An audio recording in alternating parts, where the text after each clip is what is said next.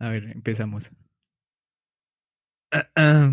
es que me siento, no sé, me siento nervioso. Es el gargajo, capítulo. pasa el gargajo. A ver, This is fine. I'm okay with the events that are unfolding currently. hola, bienvenidos a un nuevo episodio de este podcast llamado No estamos tan paila.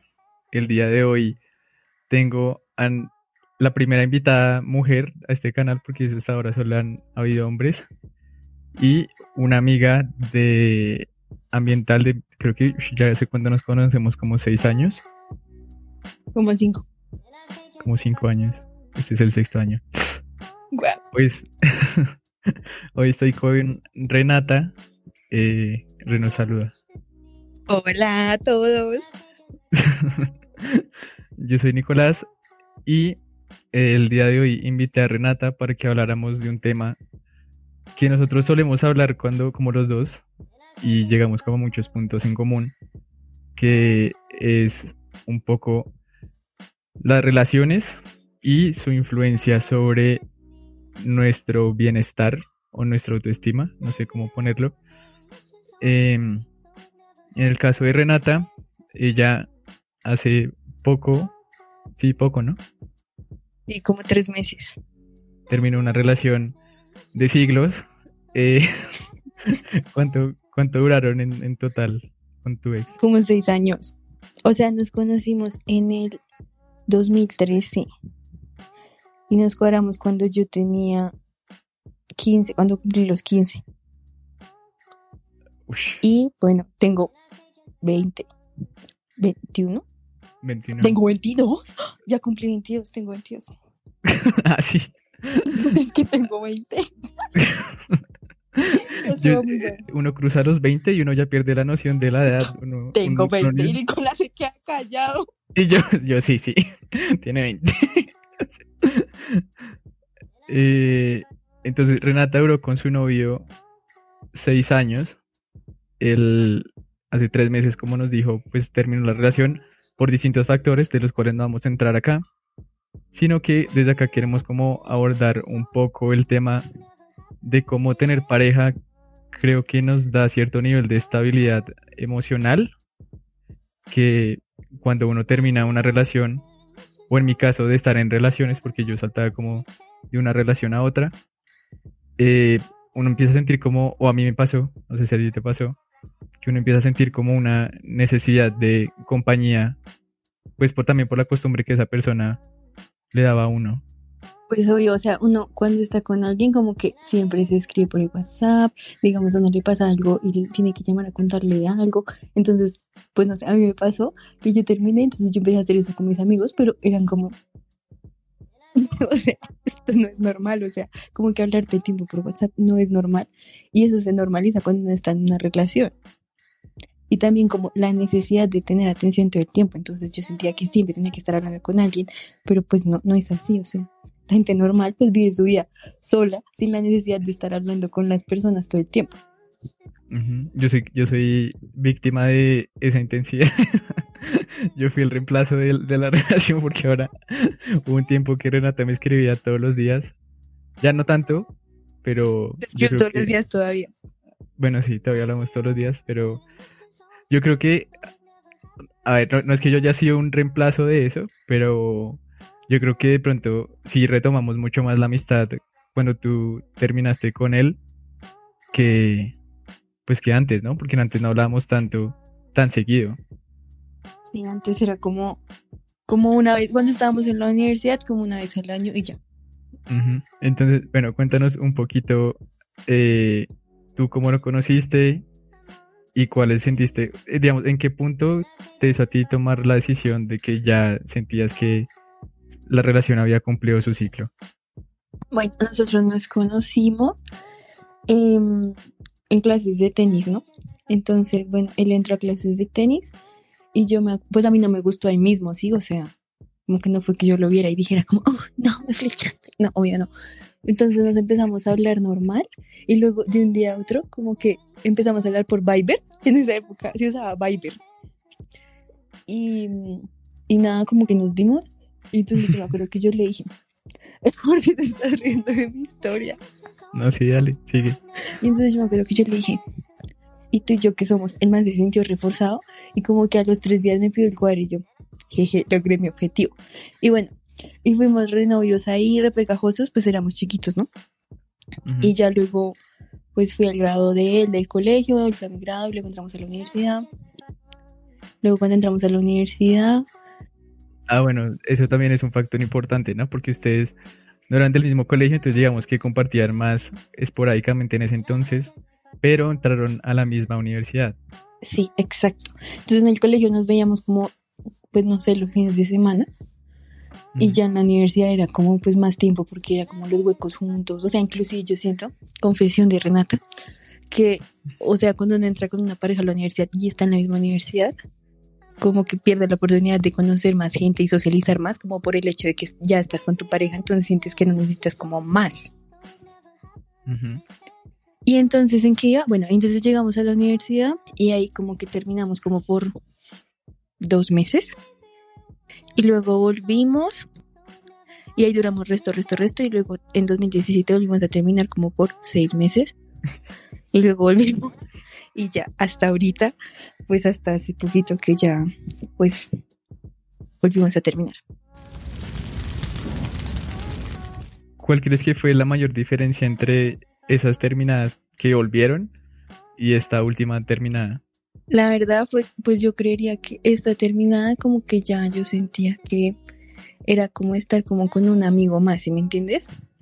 O sea, como que ya era como tan parte de mí que yo ya no me emocionaba como al verlo, sino que era como muy rutinario todo, como que ya sabía que él siempre iba a estar ahí, que si me pasaba algo, él me iba a apoyar, o sea, pues en parte eso es bueno porque es como, pues saber que tienes a alguien ahí para ti, pero ya como que pierde su emoción de tan, de tan monótono que se vuelve. En cambio, las otras veces pues terminamos como por problemas de pareja, pero no ese tipo de problemas. O sea, ¿tú sientes que ya esta última parte fue porque se normalizó un poco como la relación? Como lo que sentías ahí. Sí, claro, se volvió súper, súper monótona. Ok. En, digamos que en mi caso, yo digo también porque creo que esto lo hemos hablado los dos. Yo no es que haya llorado con una pareja mucho tiempo, sino que durante mucho tiempo duré con pareja. Y es que me siento una mierda contando eso, pero digamos que yo, yo Eso saltaba suena muy como raro durante mucho. ¿Cómo fue? durante mucho tiempo duré con pareja, no con la misma pareja, pero sí en una relación. Ok. porque em, digamos que desde la primera relación o la primera novia que yo tuve que fue en el colegio, yo me acostumbré a esa compañía. Entonces, lo que pasó en el colegio y luego en la universidad hasta ya yo llevo soltero como un año, em, es que yo me acostumbré mucho a tener esa compañía. Y esa pareja a mí me brindaba mucho estabilidad emocional porque me daba como seguridad saber que iba a tener un apoyo ahí. Entonces, digamos, los, los, los meses que yo duraba entre una relación y otra, como que yo saltaba muy rápido de, de una novia a otra. Y ese tiempo que yo duraba, yo me sentía inseguro de mí mismo o sí me sentía como ansioso porque no sentía que no tenía con quién hablar, aunque tenía mis amigos, como que esa compañía de una pareja me hacía mucha falta. O sea, es decir, sí quería estar con la persona, pero también lo hacía por mí, como por yo sentirme bien, porque necesitaba estar en una relación, ¿sí me entiendes? Sí. Pero pues es que también yo, yo me justifico de la necesidad tenemos, no nosotros dos, o sea, en general las personas, como de, o sea, no la necesidad, sino como el miedo a la soledad, en el sentido de que, pues lo que te digo, ansiedad de estar hablando con alguien, de que alguien te esté cayendo, es como, yo creo que es como algo de supervivencia, yo insisto con mi fact de supervivencia. Como es algo como de nosotros, del, del, como algo instintivo, ¿sí me entiendes? Como esa búsqueda de compañía.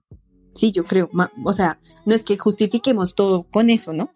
Pero una parte yo creo que está influenciada por eso. Sí, es verdad. Pero entonces tú crees que, por ejemplo, cuando uno tiene, digamos, a uno le gusta mucho una persona, ¿no? Y eso ya se convierte como en un capricho. Entonces uno tiene un problema de autoestima porque, o sea, ¿cómo se liga ese capricho que tú tienes de prestar atención al problema de autoestima? Eh, yo creo que la manera en la que se expresa es porque o a mí me pasó, seguramente yo en esa otra persona con la que me mataba mucho la cabeza, yo veía cualidades que ella tenía que yo no lograba encontrar en mí. Entonces, no sé, eh, esa persona se nota que es muy calmada o que es muy responsable o que es muy puntual o que, sí, X, Y cosa. Ujú. Yo sentía que esa persona lo tenía y que seguramente, pues si yo me juntaba con ella, seguramente se iban a, pues como a pegar esos comportamientos. Pero no, es, o sea, es decir, yo no lo tomaba como, uy, no tengo esto, entonces voy a trabajar en mí para cambiarlo, sino esa persona lo tiene que me enseñe, algo así. Mm, sí, ya entendí, sí, sí. Entonces, ese, en mi caso, yo creo que cuando yo me tenía caprichos así con personas, era porque identificaba como comportamientos en esa persona que yo quería tener o que yo admiraba de esa persona y, y pues intentaba como de alguna forma acercarme a ellos. ¿Tú has tenido alguna, alguna, ¿cómo se dice eso? ¿Alguna experiencia con eso? Como, no sé, que estés, hayas estado descuidada contigo físicamente y luego ya no, o algo así. Pues no tanto físicamente, sino interior, o sea, como personalmente. Cuando yo me gradué, voy a contar mi historia. Cuando yo me gradué, entré en crisis, en crisis laboral. No sé, creo que a todo el mundo le pasa eso. Ay, pues a mí me pasó. Entré en crisis laboral, entonces yo sentía que, en verdad, que mi trabajo no servía para nada, pero otro nivel de otro nivel. Y en serio, yo entré en una crisis, yo lloraba todo. O sea, yo llegaba y lloraba y le decía a mi mamá que no me gustaba mi trabajo y me ponía a llorar y era todo. Y entonces luego me leí un libro que se llama. ¿Cómo es que es? Espérate, acá tengo el nombre, te lo amo. Sí. Se llama Usted puede sanar su vida, ¿no? Entonces el libro dice que uno puede hacer como afirmaciones y tu mente subconsciente lo procesa y lo hace realidad, ¿sí? Es Ujú. parecido a lo que te contaba de la manifestación, Ok. que no crees en eso, pero yo sí creo. Entonces yo empecé a hacer afirmaciones como de que pues tenía que aprovechar las oportunidades que, que me daban, sí, porque pues hay mucha gente que no tiene trabajo ahorita. Ujú. Y pues de la nada, no sé, empecé a ser como más sociable con mis compañeros, a hacer como todo bien dedicada y pues ya no me siento tan grave. Yo creo que cuando uno decide tomar el cambio en sí mismo, como desde la manera espiritual o mental, creo que uno también empieza a manifestar de manera física. Entonces, es que eh, ese, ese es otro tema. Ese- creo que cuando uno entra en una relación o en otro punto, uno se acostumbra, como que uno ya da por hecho que esa persona lo va a querer a uno esté como esté. ¿Sí me entiendes? Entonces, hay veces, o bueno, a mí- yo creo que me pasó mucho, que yo, yo iba al gimnasio y dejé de ir al gimnasio, o empecé a adquirir como hábitos muy malos, como, no sé, acostarme tarde, comer a destiempos, comer mal. Y pues eso, aunque uno no lo crea, pues lo cambia uno también físicamente. Pero como uno ya tenía a esa persona, yo no decía, no, pues si yo le gusto, ¿para qué más? O sea, pues no necesito levantar a nadie, no necesito nada. Creo que uno también cuando está en una relación se, se descuida también a uno mismo a veces, físicamente sobre todo, porque ya tiene la aprobación de esa persona. Pues sí, pero también esto va a sonar súper ga- gay, no súper gay, no como súper cursi, pero siento que como que tampoco es el hecho de que es por aprobación de los demás y porque estoy soltera, entonces quiero conquistar, ahora me voy a poner a hacer ejercicio, sino yo creo que, que es por uno, ¿no? O sea, creo que ahorita que ya estamos como más maduros frente al tema, muchos de esos cambios uno sí los empieza a realizar por sí mismo. O, sí, no sé, digamos, yo retomé el gimnasio porque yo decía, la, la mentalidad que tomé después, digamos, después de que ya empecé como mi cambio de autoestima, era como.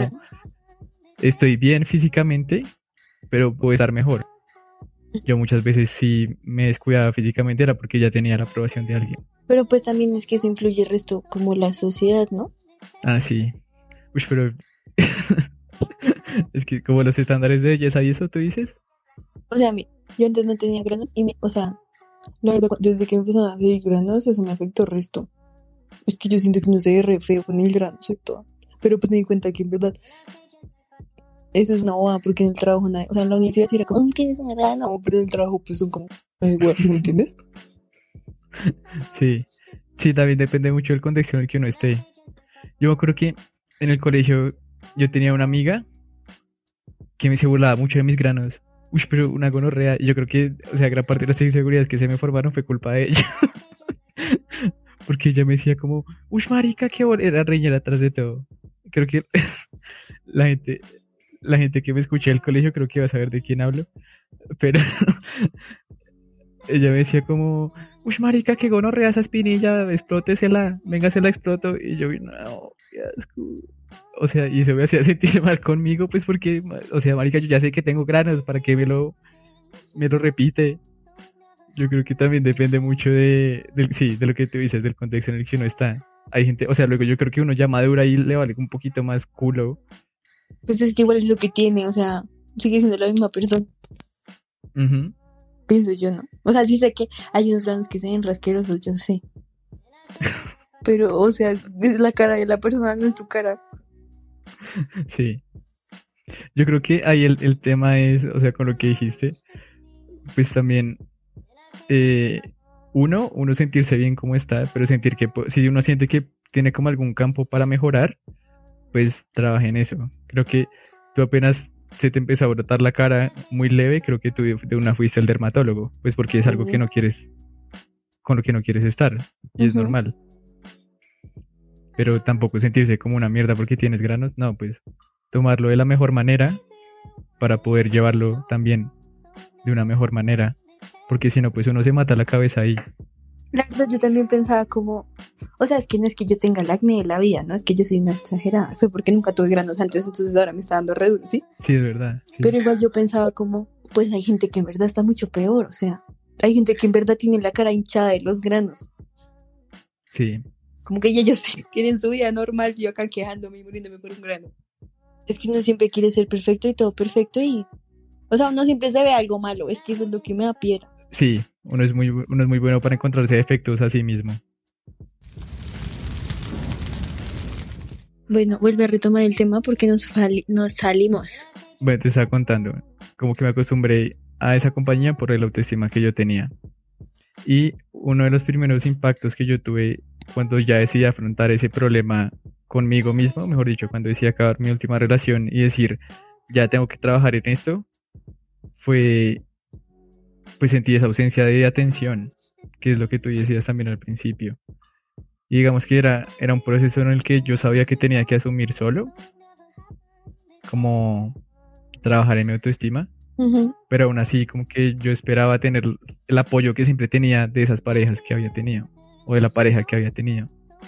Entonces para mí fue muy duro como eh, empezar eso solo, para luego darme cuenta de que uno también tiene amigos.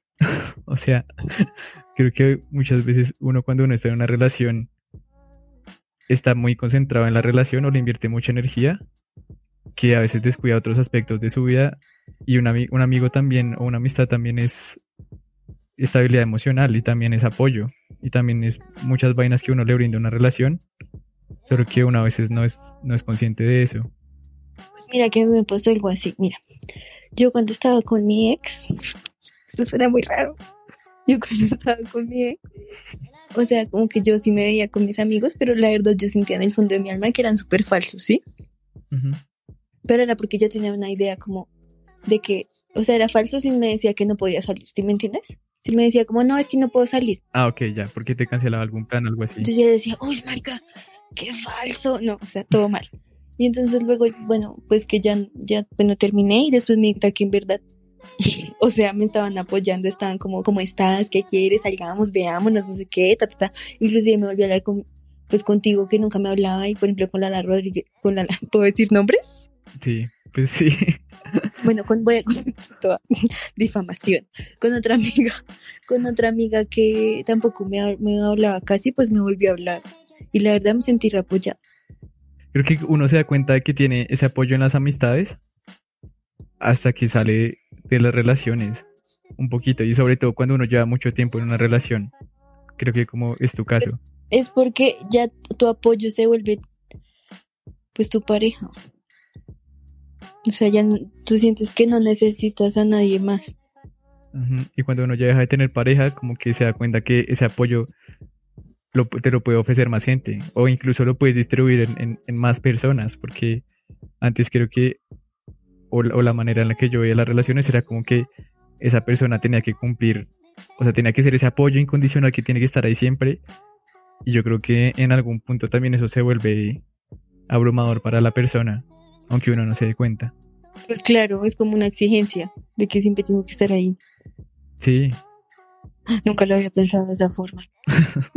creo que uno, uno siempre está comparando la relación actual, cómo funciona, con las expectativas que uno tiene sobre la relación.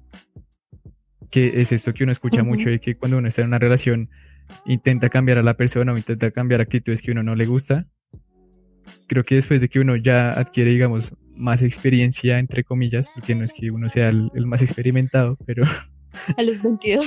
sí, a los 22, uno se da cuenta que, que tiene que conocer, o sea, es decir, aceptar empezar una relación con alguien es también eh, aceptar todas estas condiciones que puede que a uno no le gusten tanto.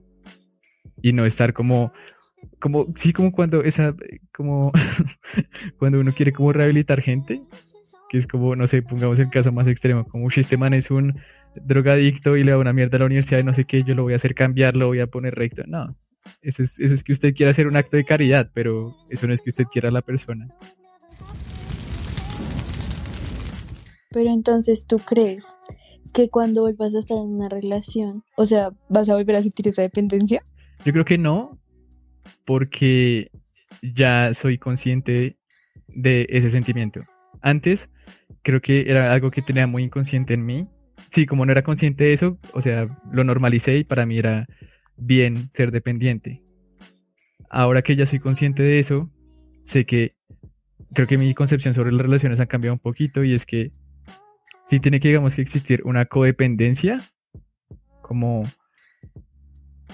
es decir, tú necesitas algo de esa persona, esa persona te brinda algo y tú le brindas algo a ella.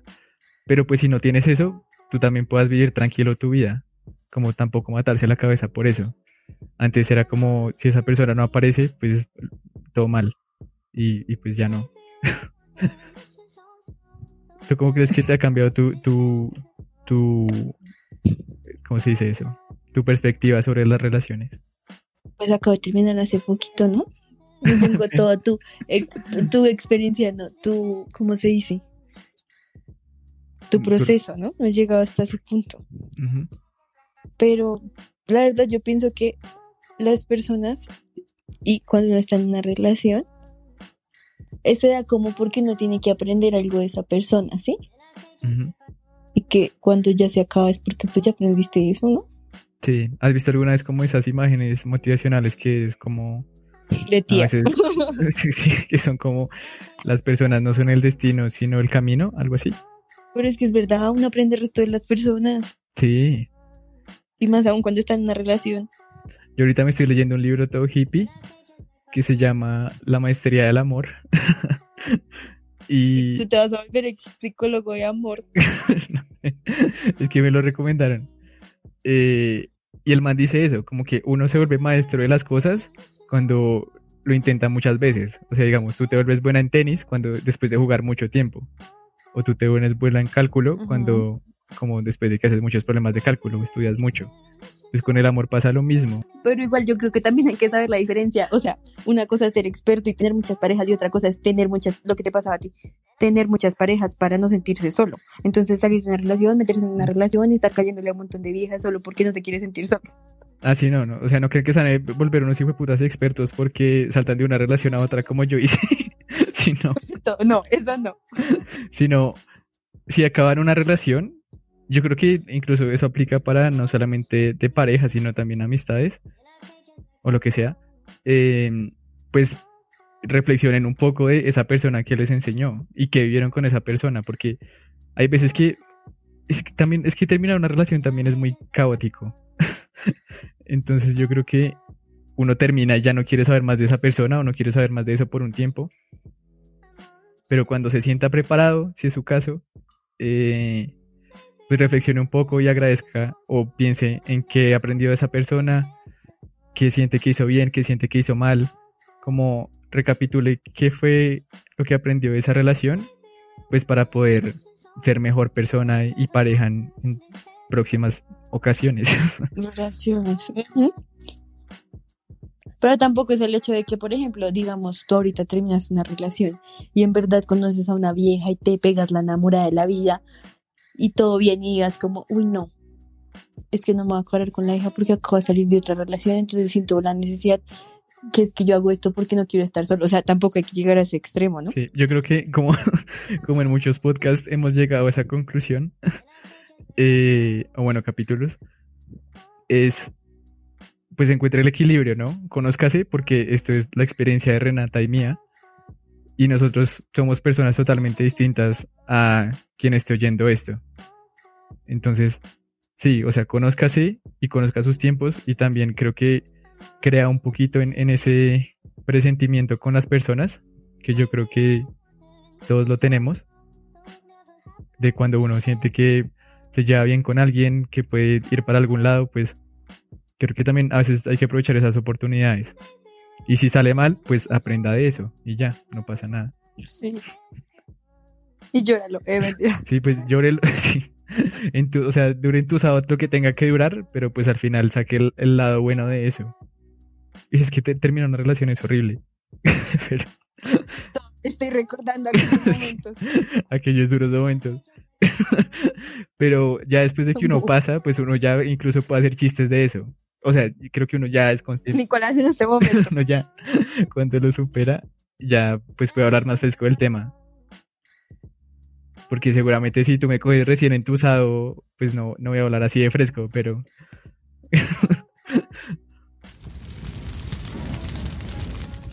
¿Tú cuáles crees que han sido los mayores aprendizajes que te ha dejado como esta terminada? Uno tiene mucho apoyo como de la familia y de los amigos. Segundo, que uno en serio no necesita de nadie, o sea, de nadie como tal, como para lograr lo que uno se propone. Y tercero, es importante no guardarse los sentimientos y expresarlos. Uy, sí, fuerte. Me tocaste el cora. No, es verdad, es verdad. Y yo creo que sobre todo cuando siento que a veces eso es más difícil cuando uno es hombre. No sé si la gente que me escuche también está de acuerdo, pero uno expresar sentimientos como hombre a veces se siente más difícil que yo creo que una mujer. Pues también depende mucho de las personas, ¿no? Ujú. Yo creo que Yo también. siento que yo soy muy expresiva. sí, yo también creo Hola, estoy triste. que me siente que eso toca exprimirle para que cuente qué es lo que le pasa. Ujú. Y también es encontrar como las personas con las que uno se sienta cómodo contando, ¿no? O sea, no es que tú Mm. le vayas a contar a todo el mundo cómo te sientes, pero también este apoyo que Renata dice en familiares y en, y en amistades, pues también es para que uno desahogue y deje ir como todas esas vainas que uno está sintiendo en el momento. O sea, no- es decir, no, no recarguen toda la responsabilidad emocional en sus parejas, sino también sepan distribuirla en, en sus, en sus amiguis. ¿Y tú cuáles fueron tus aprendizajes personales en tu proceso de superación? Yo creo que eh, también, pues estoy de acuerdo contigo, como el apoyo no solamente te lo da una pareja, sino también tus amigos. O sea, es decir, no dejen, no dejen morir a sus amigos por una pareja, porque eh, ellos son un apoyo que uno va a tener, yo creo que incluso más incondicional que a veces una pareja. Las amistades creo que a veces son mucho más duraderas que una, que una relación. Ujú. Eh, dos, si usted identifica que hay algo en usted que puede que le haga daño a los demás o que sabe que está lastimando a los demás, como que sea consciente de ese cambio y arréglelo porque uno tiene mucha responsabilidad cuando está en una relación y creo que a veces uno no es consciente del daño que le puede hacer a la otra persona. Entonces, si siente que está lastimando a la otra persona, si siente que hay algo que no está haciendo bien, pues cámbielo desde usted mismo. Creo que, es decir, cambie lo que esté a su alcance dentro de usted. Porque a veces uno muy como le echa mucho la culpa a la pareja por algo. Y al final se da cuenta que fue culpa de uno. O que era algo que era interior de uno. Y, y tres, el cambio está en uno mismo. O sea, si uno, si uno es consciente de que, de que tiene algún problema de autoestima o algo, busque apoyo de sus amigos, busque apoyo de un experto si siente que es necesario, pase por el proceso que tenga que pasar y va a ver que cuando mejore ese, ese algo que lo está molestando, se va a expresar tanto emocionalmente como físicamente. Yo creo que uno empieza a cuidarse más, uno empieza a cuidarse más cuando es consciente de sus problemas y, y los arregla. O sea, más allá de eso, yo creo que uno empieza como a creer más en uno. Sí, es verdad. Ahora, cu- ¿cuál sería tu consejo para aquellas personas que están pasando por una ruptura o algún momento difícil con su pareja o que es incluso autoestima? ¿Qué les dirías? ¿Cuáles serían tus recomendaciones? Primero, sería como concentrarse en hacer más cosas, o sea, como más actividades. Entonces, por ejemplo, pues si no sé, están entusados, como que no se queden ahí como viendo Netflix todo el día, porque pues no van a tener en- con qué distraerse, ¿sí? Entonces, no sé, distraerse con cosas nuevas, salir con los amigos, así no tengas ganas, salir con los amigos, hacer ejercicio, leer libros motivantes, o sea, ese tipo de cosas en verdad ayudan resto. La otra también sería como, cre o sea, asimilar y repetirlo, o sea, todos los días si es necesario, que tú eres suficiente para ti mismo, o sea, que no necesitas de nadie más. Y lo repiten, lo repiten, le juro que se lo creen al final. Y lo último, pues nada, valorar las amistades que tienen y no dejarlas morir. Y pues en caso de que ya hayan muerto, pues intentar como recuperarlas. Revivirlas. ¿Y tú qué consejos les darías? Eh, a- a ver, además de lo que ya dijiste, yo creo que, a ver si es necesario distraerse, pero también muchas veces déjense sentir, porque cuando, creo que cuando uno se guarda mucho las emociones y está constantemente distrayéndose, eh, como que cuando te quedas sin distracciones, uno explota, porque no dejó soltar como esos sentimientos que uno tenía dentro. Entonces, si están entusados, si están pasando por un momento difícil, lloren si es necesario, griten si es necesario, hagan lo que tengan que hacer para expresar y exteriorizar eso, el cómo se sienten. Y luego sí ya distráiganse. Porque ya después de que uno deja salir todo eso y de que ya, eh, sí, como que soltó todo, lo malo que sentía ya es mucho más fácil empezar a trabajar en uno mismo y a em- como hacer otras vainas. Bueno, Reno, gracias por acompañarme en este episodio del día de hoy. Creo que abarcamos muchos temas chéveres de manera muy desordenada. Pero, Un poco. ¿Algo más que quieras decir? ¿Quieres promocionar algo? ¿Quieres hacer algo aprovechando este espacio? ¿Y qué digo? Me quiero despedir así como en los podcasts, pero no sé cómo. Pues da una frase final, algo, algo, no sé. No voy a decir una frase motivacional, qué boleta. Bueno, Quiérete a ti mismo. No, ¿qué le pasa? No, vo- voy a decir como, como, me, cómo te despides tú. Recue- recuerden que no estamos tan paila. muy ¿Ah? bien. ¿Cómo me quedo? Pónese, pónese. Bueno, yo dejo eso. Bueno, recuerden si les gustó el contenido de este podcast. Recuerden que pueden seguirme en Instagram como arroba no estamos tan paila, en Twitter como arroba no tan paila, que estoy en YouTube, Spotify y Apple Podcast como no estamos tan paila. Em, y ya, espero estén bien, espero no estén tan paila. Si quieren enviarme por redes o por donde sea, eh, si les quiero reflexiones de esto, cuál fue su parte favorita, cuál no. Y ya. ¿Y qué gracias. temas quieren que hablen en los siguientes podcasts? Ah, también. Gracias. De nada. Y ya. Chao, que estén bien. Que no estén tan Adiós. paila. ¿Por qué te copias? Ese es mi saludo. Sobre todo. That's okay. Things are gonna be okay.